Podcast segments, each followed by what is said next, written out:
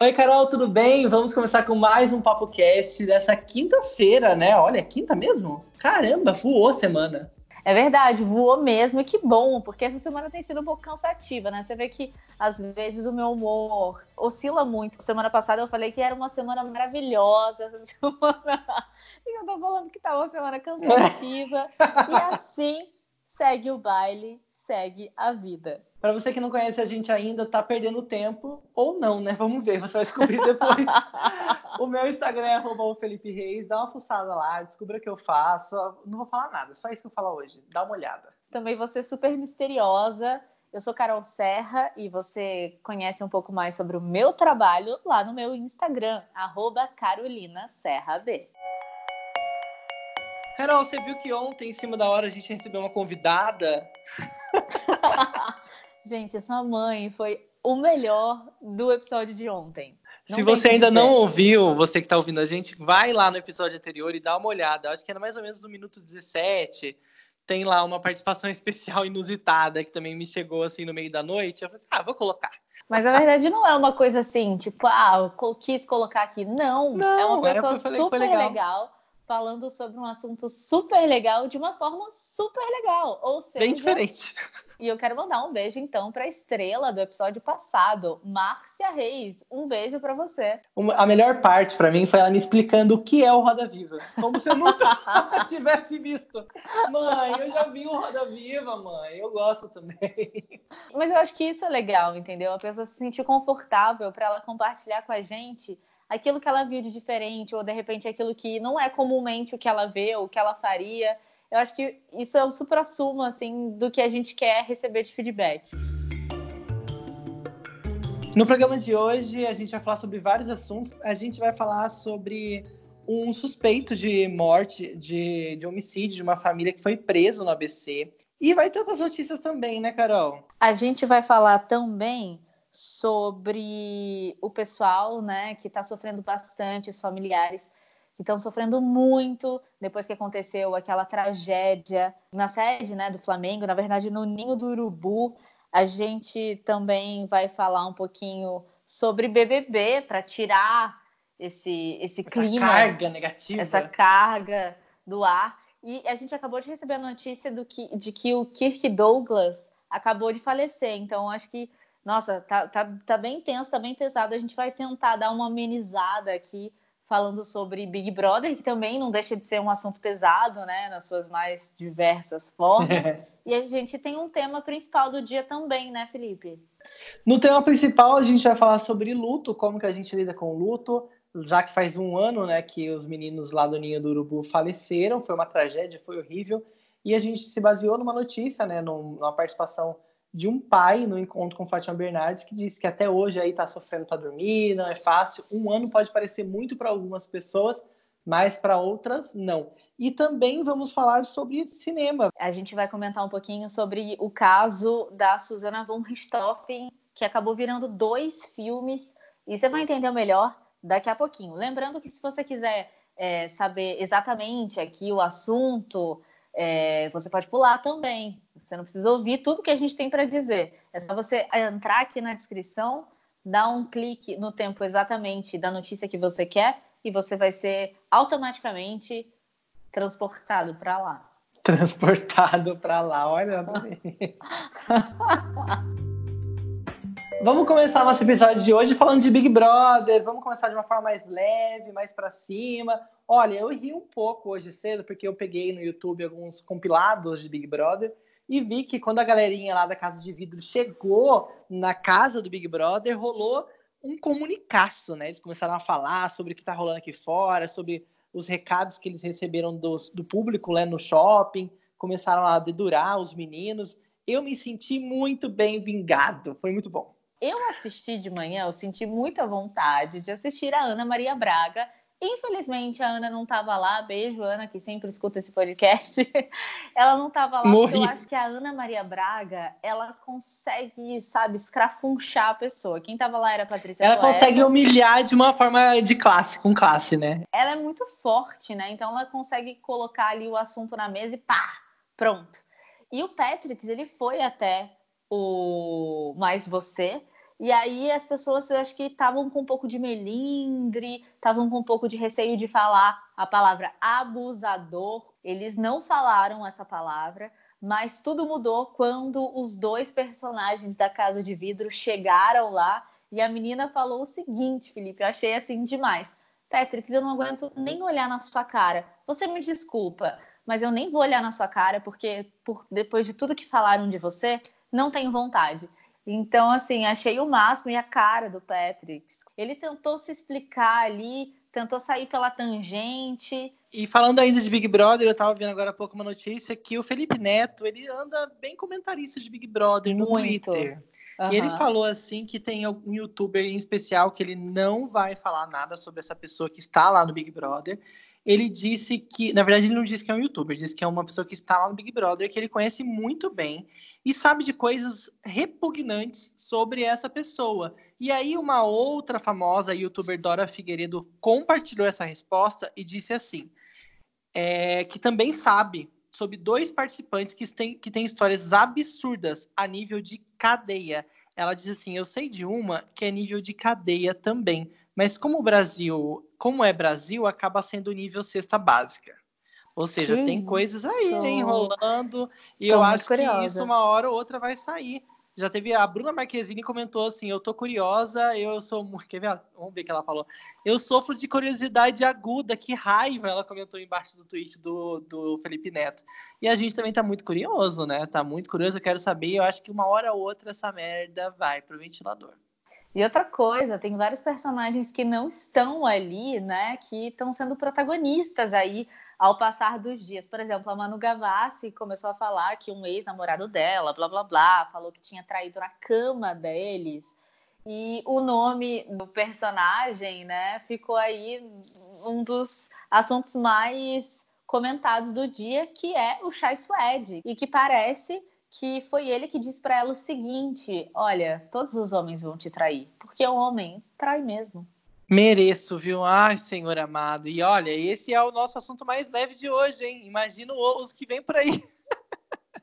Bizarro, hein, gente? Você odeia, odeia Big Brother? Comenta com a gente. Eu quero que você mande sua mensagem pra gente. Tem link aqui no nosso podcast. Dá também para mandar mensagem no nosso Instagram, arroba Felipe Reis e arroba Carolina Serra B. A gente quer saber de você. A gente quer saber se você está acompanhando, se você é do time que fica comentando, que odeia. A gente quer a sua opinião.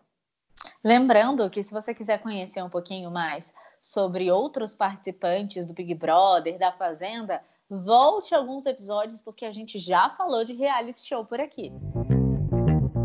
E um suspeito preso pela morte de família no ABC confessa envolvimento e acusa a filha do casal morto e namorada de participação no crime. É um crime macabro, né, Carol? Pois é, um crime que aconteceu lá em São Bernardo do Campo e teve envolvimento da filha do casal, da namorada da filha, que até então todo mundo estava achando que era namorada, mas elas casaram em segredo, do primo, enfim, é uma teia assim familiar que é absurda. Esse cara que foi preso, esse suspeito, é o Juliano Júnior, que contou, né, que pai, mãe e filho sofreram tortura antes de serem mortos e queimados, porque os corpos, até então, quando ninguém sabia do envolvimento de ninguém, assim, da família, é, foram achados, né, dentro de um carro que estava queimado. Então, o que, que você vai achar ali? Que o carro uhum aconteceu alguma coisa, o carro pegou fogo, ou eles foram sequestrados e colocaram fogo no carro. Não tinha mas... uma evidência precisa, né? Não, exatamente. O desenrolar dessa história realmente é bem bizarro, é um crime macabro. Esse Juliano é primo da Karina Ramos, que é namorada da Ana Flávia Gonçalves. E a Ana Flávia, gente, ela é filha do casal de empresários Romiuk e Flaviana, que é irmã também do menino Juan, que esses três foram mortos: pai, mãe e filho. O que, que aconteceu? Você pode estar perguntando aí, tá, mas qual que foi a motivação desse, desse crime, né? Uhum. Bom, o pessoal estava achando, né, a, as meninas e o primo, eles estavam achando que a família tinha guardado num cofre 85 mil reais. Então eles entraram na casa, eles fingiram, né, que a casa tinha sido meio que assaltada, jogaram tudo que tinha na gaveta no chão, meio arrombada. Aí o que, que acontece? o pai não sabia o, o, a senha do cofre. Então eles tiveram que esperar a mãe chegar. E a mãe chegou, abriu o cofre, só que no cofre não tinha nada. Então eles decidiram, de acordo com a filha do casal, né, a Ana Flávia, eles decidiram que iriam matar a família, porque já que não que tinha horror. dinheiro, é, já que não tinha dinheiro e que eles não, né, estavam ali de cara limpa, decidiram matar e, e a, parece que a Ana Flávia falou: primeiro pode matar o meu irmão. Matou primeiro o irmão. De 15 anos, né, gente? Tinha 15 anos, que depois matou o pai. Jesus. E aí é, ela fez até, parece, né, que ela fez a mãe dirigir o outro carro, eles saíram, foram num outro local e a própria filha quis matar a mãe. Então é um crime Nossa. bárbaro, é um crime super macabro com doses aí de um crime que a gente nunca esqueceu, que foi o caso da Susana von Richthofen, né? Exatamente.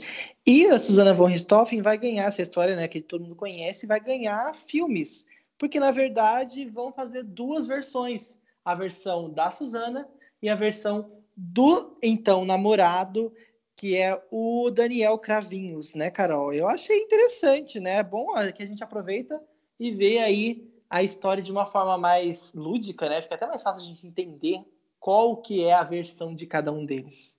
Enfim, eu não sei se de repente o cinema vai beber aí na fonte desses crimes bárbaros, como a gente também já falou aqui, que vem uma série inspirada no goleiro Bruno e na Elisa Samúdio, e de repente vem uma safra aí de filmes que vão contar essas histórias absurdas. Não sei.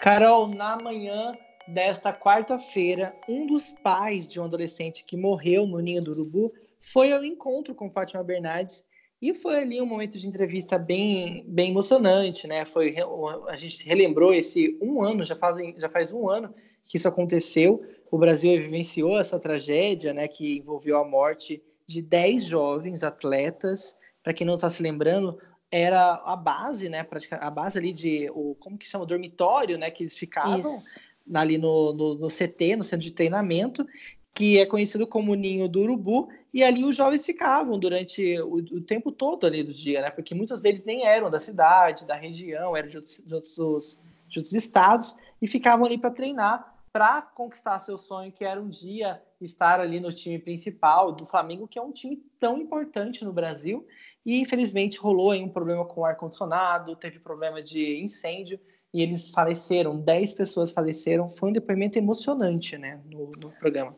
Foi muito emocionante. O pai falou bastante é, sobre isso. Tinha um pai e duas mães, e eles comentaram sobre essa, essa questão de terem sido abandonados né, pelo Flamengo, que no primeiro momento eles deram todo o suporte, mas que depois é, psicólogas não ligavam mais, eles não recebiam o atendimento que eles achavam que fossem receber, até porque eles deixaram a coisa mais preciosa que eles tinham nas mãos do Flamengo, que eram os filhos deles, né? Eles achavam que por sair de casa, eles teriam uma segunda casa ali no Flamengo, e não foi isso que aconteceu.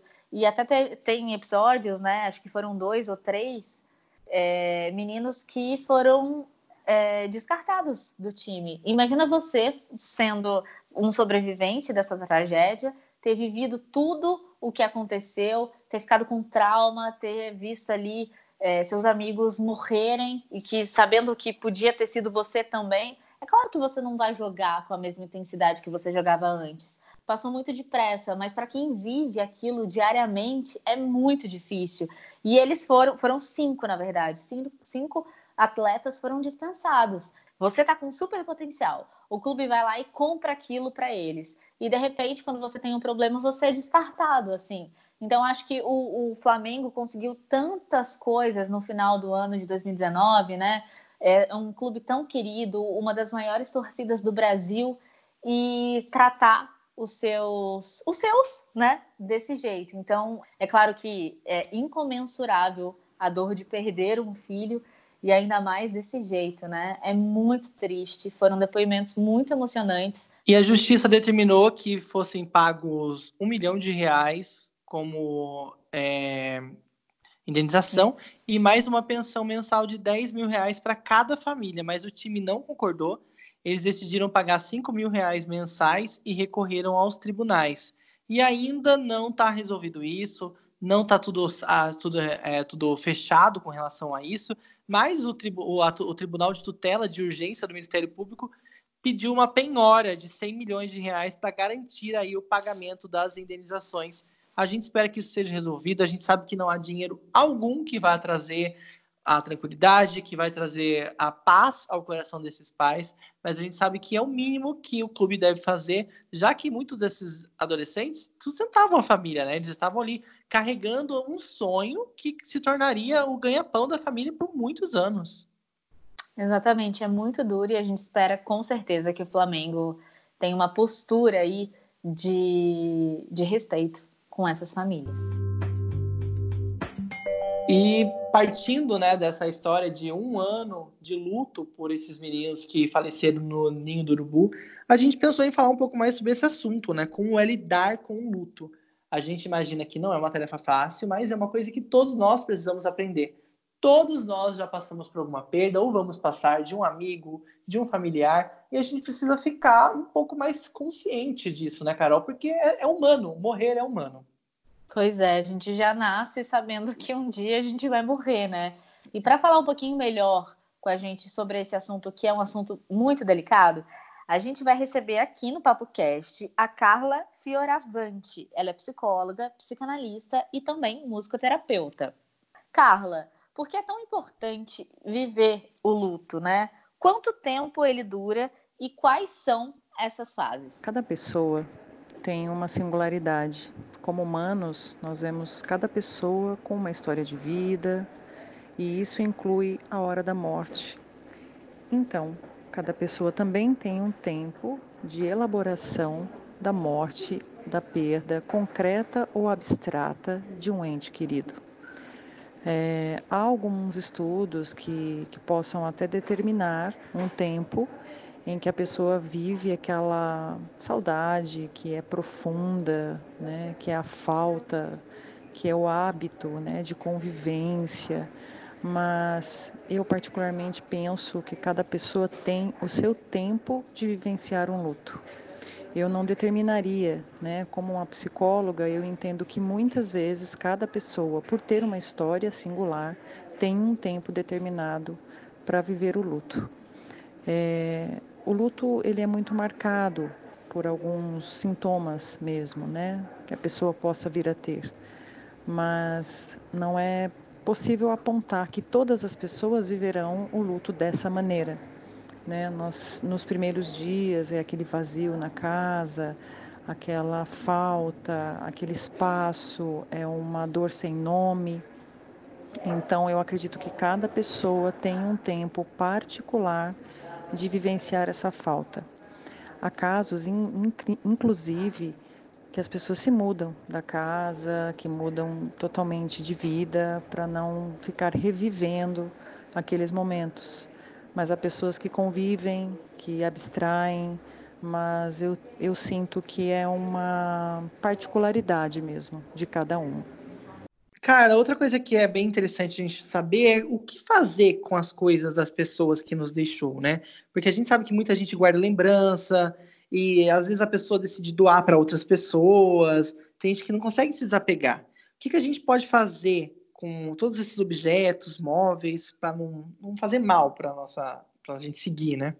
Quando você é, perde alguém muito querido, né? Alguém da família, algum irmão ou um parceiro, um amigo, uma pessoa que conviveu com você muito próximo, é, é muito difícil olhar as coisas, sentir, né? O, o cheiro da pessoa nas coisas é, e vivenciar isso.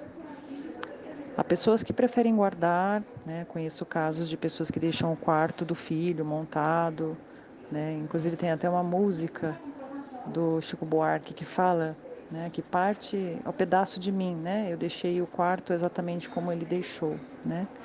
Ele se foi e deixou o quarto.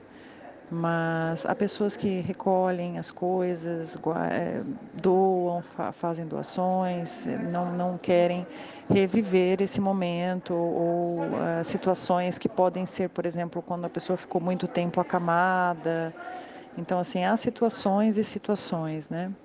Mas é, eu acho que a pessoa tem que ser muito sensível a isso, né? O que vai fazer bem a ela dentro de um quadro tão difícil que é o luto, né? Que é a perda de alguém. E quais são as dicas para a gente não entrar, né, nesse período tão delicado, em depressão?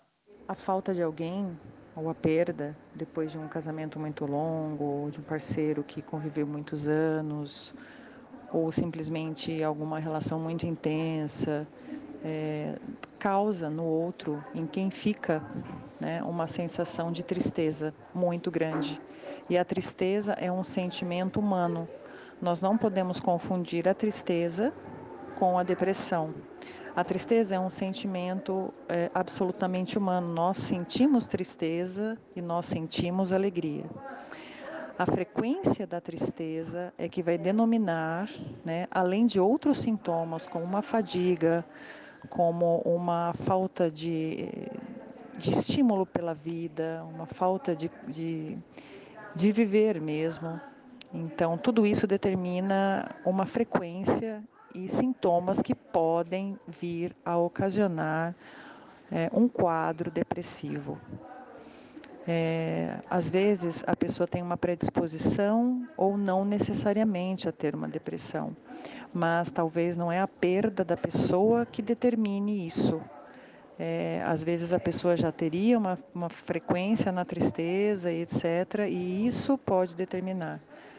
Se a pessoa passar mais de três meses, quatro meses, sentindo tristezas todos os dias, frequente, e junto com esses outros sintomas de apatia, de ficar prostrado, de não querer encarar o mundo, de não querer mais viver, aí é um quadro que precisa ser atentado. É, muitas perdas, né? Muitas pessoas procuram a ajuda psicológica, né? Uma psicoterapia. E, e, o psicólogo muitas vezes indica para um, um, uso, né, um clínico na psiquiatria, para que a pessoa possa fazer algum uso de um medicamento é, que não vai tirar a dor, né? Porque a, a perda é uma dor legítima. Não, não é remédio que tira, né? A gente não vai medicar tudo na vida, né? O médico não pode medicar saudade e muito menos medicar a morte. Então, se caso houver um quadro de uma sintomatologia depressiva, deverá ser avaliada por um psiquiatra para que a pessoa use ou não durante um tempo antidepressivos ou algum tipo de outro medicamento mas é, isso é sob orientação médica. Mas é importante que depois de uma perda a pessoa faça sim um processo psicoterapêutico, se a pessoa já não faz, né? Porque muitas vezes a pessoa já vive numa relação de luto com uma pessoa é, presente, né? Muitas vezes são doenças que são crônicas, que duram muitos anos, e aí a pessoa já convive com aquele luto, né? A morte passa a ser algo concreto. Por isso que no início das perguntas eu, eu citei a morte abstrata, porque já existe uma morte uh, anterior, né? A pessoa já não não corresponde, não vive é, a vida como uma vida saudável, na qual nós esperamos que a pessoa possa viver, né? Nós, nós temos sempre uma esperança de vida, né? de pulsão de vida. Então transcende. Então é sempre é bom ficar atento na distinção entre a tristeza e, de fato, o que é a depressão.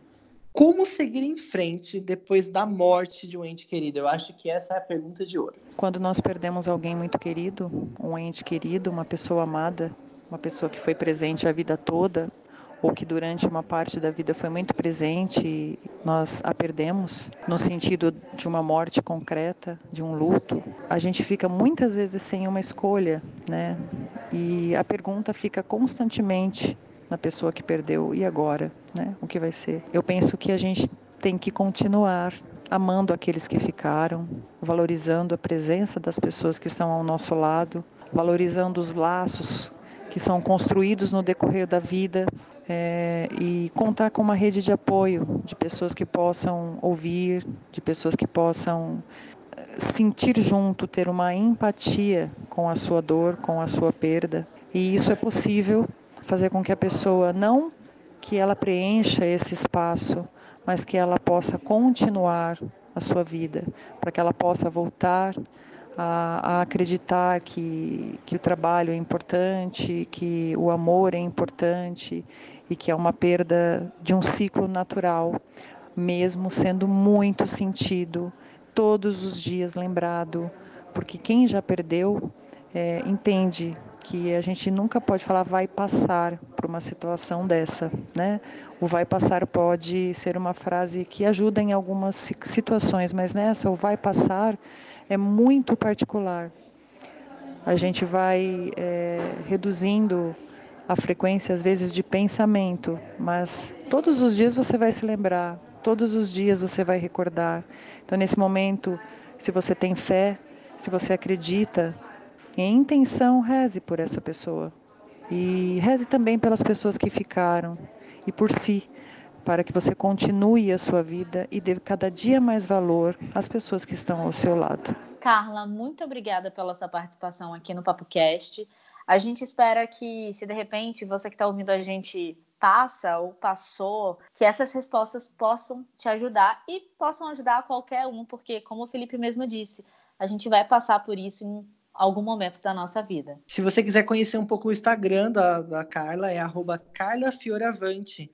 E caso você tenha, queira também fazer um contato com a Carla, é só mandar um e-mail para carla.fioravante1307@gmail.com. E a gente acabou de receber a notícia que o ator e diretor Kirk Douglas faleceu. Ele é pai do Michael Douglas e foi três vezes indicado ao Oscar ele atuou em Spartacus, A Montanha dos Sete Abutres e Sede de Viver. Inclusive, pelo Sede de Viver, ele ganhou um Globo de Ouro, né? Figura, assim, clássica do cinema. E ele estava passando por problemas desde 1996, né? Quando ele sofreu um acidente vascular cerebral. E a gente sabe também que o Kirk Douglas viveu Uma bastante. maravilhosa. Viveu né? bem, exatamente. Anos.